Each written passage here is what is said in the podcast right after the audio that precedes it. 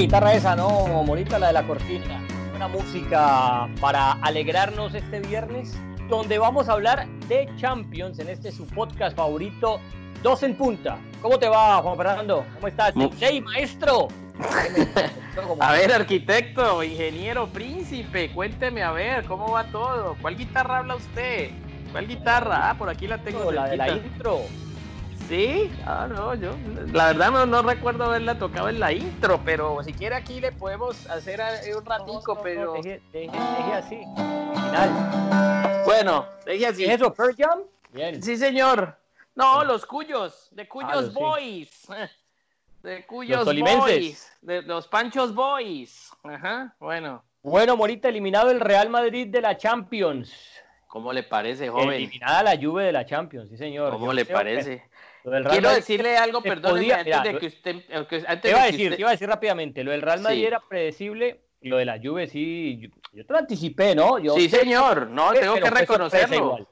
Tengo que reconocerlo. En el podcast anterior, eh, que, habla, lo grabamos días antes incluso de conocer convocatorias y demás, eh, usted dijo, yo no veo a la Juve, yo creí un poco más en la jerarquía de sus jugadores y obviamente me aferré al tema de la última presentación que había hecho el Olympique de Lyon ante el Paris Saint Germain y a que Rudy García conoce muy bien la Juventus. Bueno, esas cosas por ahí pudieron funcionar más allá de, de, que sencillamente la periferia de la Juventus era terrible, que el técnico no va a seguir, que Cristiano Ronaldo se va a ir del equipo. Bueno, en fin, todas esas ah, cosas que terminan Pero bueno, metámonos primero por el lado... Algo tóxico allí.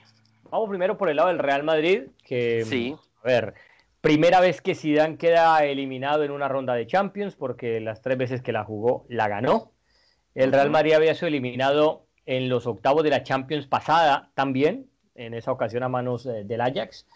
Entonces siempre queda ese viejo debate cuando el Barcelona era campeón de liga y también era eliminado en Champions, ¿no? Yo recuerdo que los hinchas del, del Real Madrid decían que la campaña era de fracaso porque por más de que el Barcelona ganaba, ganara la liga, tenía que también pelear por lo menos meterse a la final de Champions. Bueno, esta vez es al revés, el Real Madrid gana la liga y se queda muy rápido, More, es que salir en octavos es, mejor dicho, salir grupos y a la primera vuelta de la esquina, chao, a casa. Sí, lo que pasa es que esto todo ha sido muy atípico, José. Em, yo me, yo, pero metiéndonos en el, tema de partido partido y, de lo que fue la previa, recordaba mucho lo que decía Guardiola a sus jugadores, de que más, más allá de que en la primer partido hubiesen pegado eh, con una ventaja, no podían perder el hambre. Y también destacar algo que yo lo resalté incluso en, los programas donde participamos en el canal. El Manchester City había tenido su partido último el 26 de julio, mientras que el Real Madrid su último partido lo tuvo el 19 de julio ante el Leganés y no volvió a tener competencia real competitiva. O sea, es decir, partidos reales, partidos de exigencia máxima. Entonces, como esto todo ha sido tan inédito, como tan extraño, que hay que hacer una burbuja, que tenían que irse, que sin público, que, bueno, no sé, toda esta serie, toda esta serie de cosas pues terminaron por, por eh, afrontar un partido extraño donde sí, gana el Manchester City pero tengo algunos reparos al respecto y obviamente tengo bastantes reparos más allá de los errores individuales porque terminó Barán haciéndole harakiri al, propio Real Madrid, ¿no? Bueno, vamos, eh, ¿cómo se paró el equipo de Zidane de inicio? Yo creo que los dos habíamos acordado que si no estaba Sergio Ramos, jugaba Militao, yo creo que ahí no hubo sorpresa.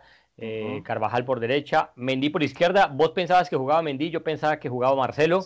Correcto. En el medio campo, yo atiné, pensé que jugaba Cross, Casemiro y Modric por eso de las transiciones rápidas.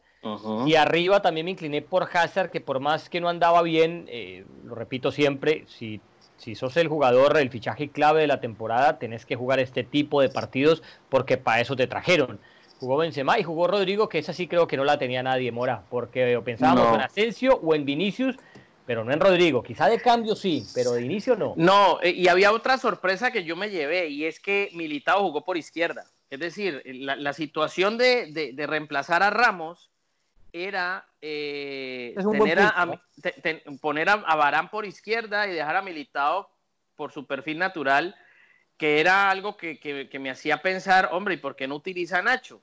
Eh, pensé yo en algún momento, pero pues eh, eh, esbozándolo tranquilamente.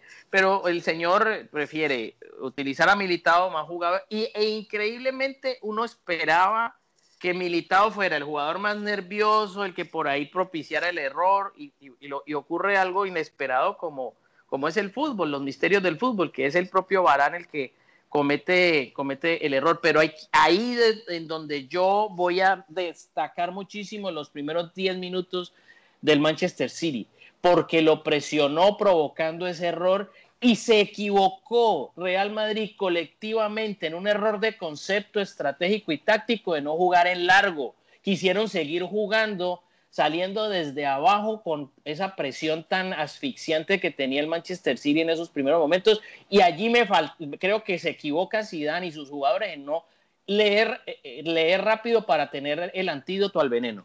Pero mira que yo difiero un poco porque el error de Barán es un error puntual de él, es un error de él dormirse. Él tranquilamente pudo tocar la pelota o pudo reventar. Simplemente se durmió y apareció. ¿Quién fue el que se la robó? Eh, Gabriel Jesús. Gabriel Jesús. Le ganó la espalda. ¿Pero por qué se la roba Gabriel Jesús, José? ¿Por qué?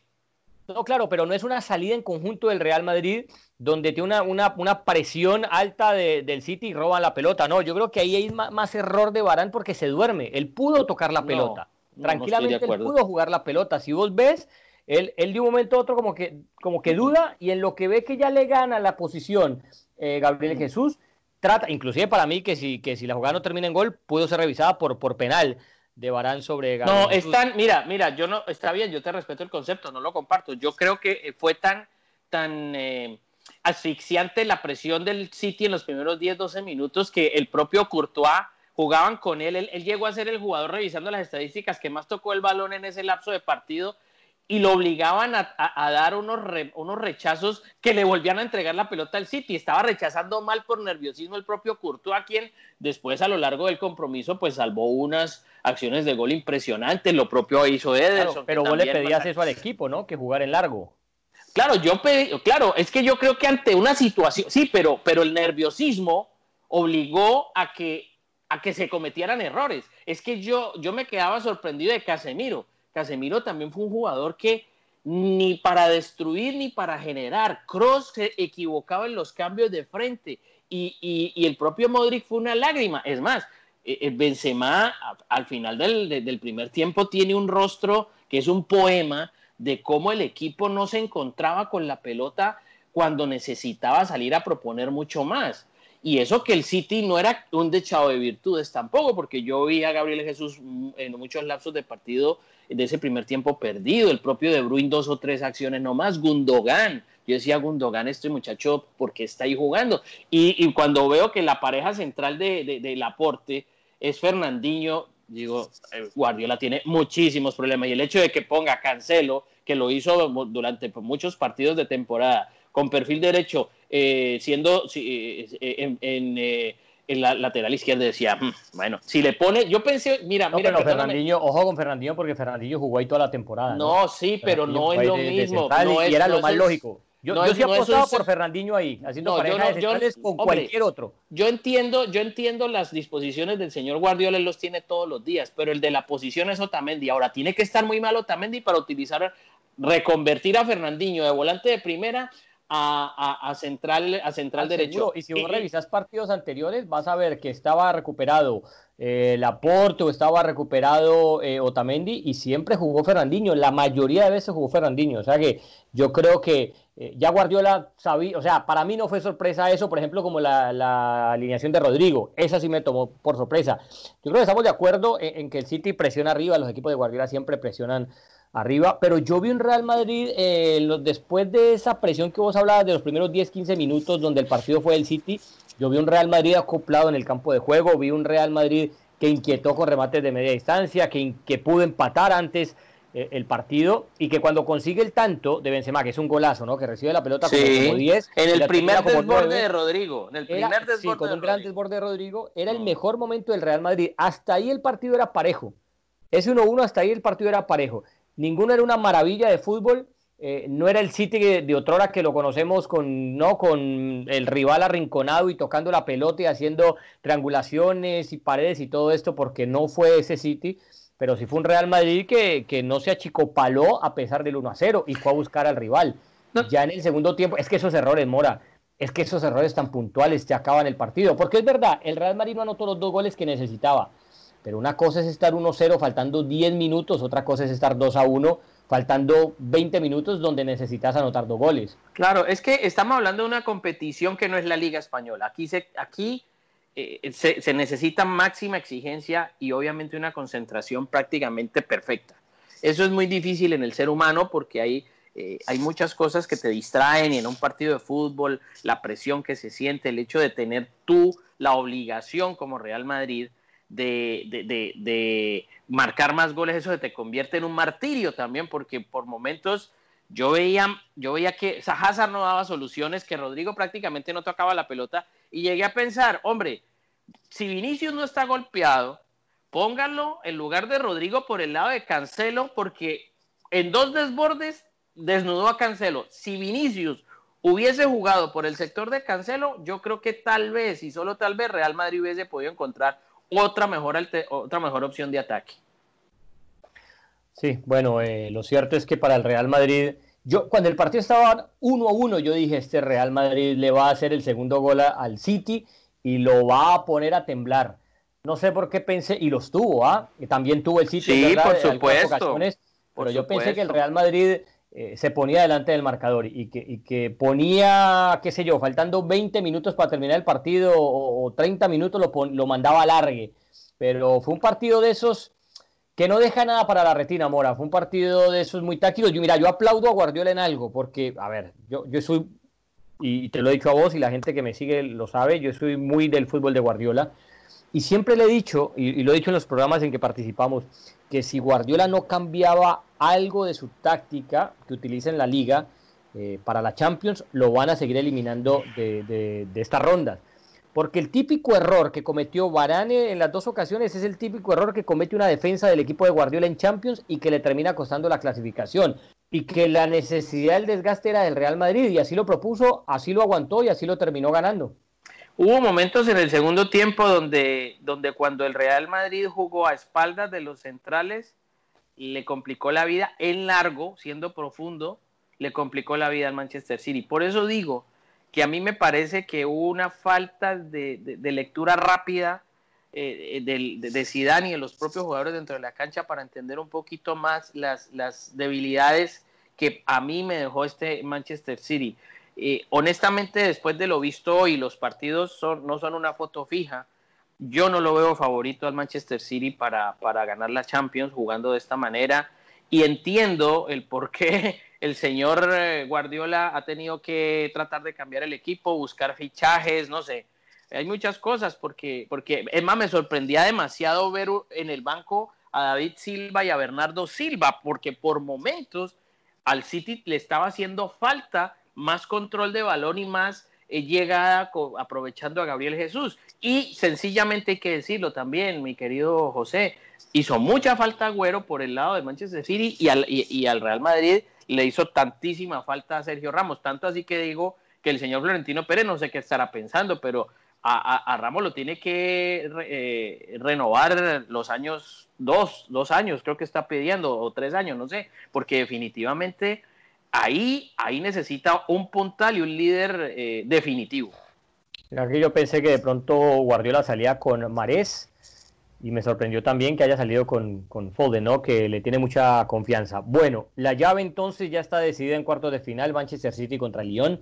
Yo sí creo que el Lyon hasta ahí va a llegar, no creo que vaya a superar al Manchester City, tiene un camino muy despejado para meterse en semifinales, pero ojo porque por el otro lado mm. está Napoli-Barcelona y Chelsea-Bayern Múnich. Yendo todo normalmente sería eh, Barcelona-Bayern Múnich y ese enfrentaría al Man City si es que elimina al Olympique de Lyon. Por el otro lado es el Leipzig contra el Atlético y el Atalanta contra el Paris Saint-Germain que juegan la próxima semana. Pero este es el camino de los campeones donde está, bueno, ya quedaron eliminados dos campeones. Ahora siguen en camino Barcelona, Chelsea y Bayern Múnich por ese lado porque en la parte alta yo creo que eh, la llave está más despejada.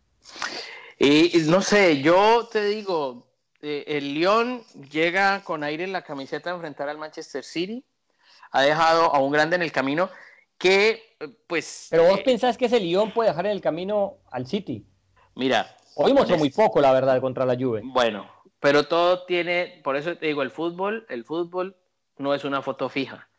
Eh, hoy personalmente he visto Manchester City con muchas deficiencias, pero tal vez le haga el partido de la vida al Lyon, como hoy hemos visto un Lyon que en medio de sus, de sus deficiencias y tal vez mediocridad y todo lo demás pudo apear a, la Juve. Claro, lo que pasa es que la Juve era un mar de errores, errores de afuera que se replicaron adentro y, que esto le va a costar obviamente el puesto al señor Sarri.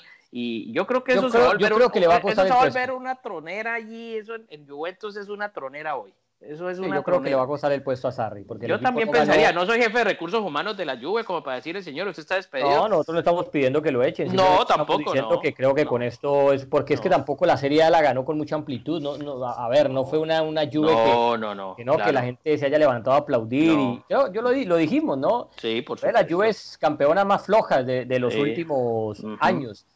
Eh, y bueno, esperar. Yo sí creo que, el Van City eh, esa, en esa llave no tiene problema ante el Lyon. En esa sí me la juego. Yo por lo que he visto el Lyon, eh, no, no creo que, le complique. Y tuvo suerte con un penal inexistente que le cobraron hoy. Y que, eso es increíble. Voy a hacer tres goles. Pero ese penal, de verdad, es increíble. Con incluido. no, no, no, no. Sigo preguntándome ¿Qué cobró el árbitro? Y seguramente nunca lo vamos a saber porque los árbitros no, no hablan, no dan declaración y está bien, no hacen, no hacen reportes que salgan a, la luz pública, hacen reportes internos. Pero bueno, ahí está entonces, Morita. Ahora, te digo, ahora te digo una cosa, lo del bar, dígame. te digo, lo del bar sí, lo del bar sí es un enfermo en todas partes terminal, pues. Es decir, eh, para que ocurra esto no solo en España, no solo en Inglaterra, eh, también no, es, una, es una locura esto. Eso, el presidente del Atlético de Madrid cuando dijo, antes hablábamos solamente de los árbitros, ahora hablamos del VAR y de los árbitros. Y tiene razón, ¿sabes? Vos sabes que los dos hemos sido muy probar, pero, pero eh, a ver, nosotros no nos casamos con nada, ¿no? Si, si uno piensa que algo funciona y después no. funciona, pues sería estúpido seguir bajo lo mismo, ¿no? Como, como el, dicho de, de, de, la estupidez, ¿no? Tropezar con la misma piedra y seguir y seguir con lo mismo.